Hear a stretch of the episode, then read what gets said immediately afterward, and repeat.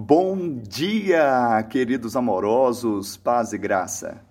Levantai, ó portas, as vossas cabeças, levantai-vos, ó portais eternos, para que entre o Rei da Glória. Quem é o Rei da Glória? O Senhor forte e poderoso, o Senhor poderoso nas batalhas.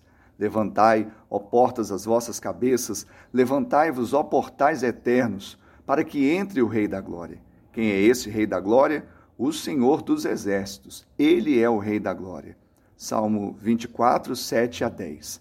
Esse é um lindo salmo de Davi e os teólogos dizem que aqui faz alusão à entrada da arca em Jerusalém. Mas nós sabemos que Jesus é o Rei da Glória.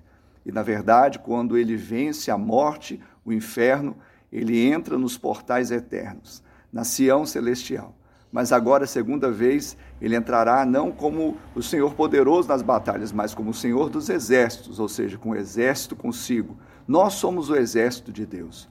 Nós somos aqueles que podem reinar com ele em vida, aqueles crentes vencedores que não retrocedem, que não desanimam, que avançam no Senhor e na força do seu poder. Que assim seja na sua vida, para o louvor da glória de Deus. Que ele te abençoe e te dê um dia de bênção e vitória em nome de Jesus.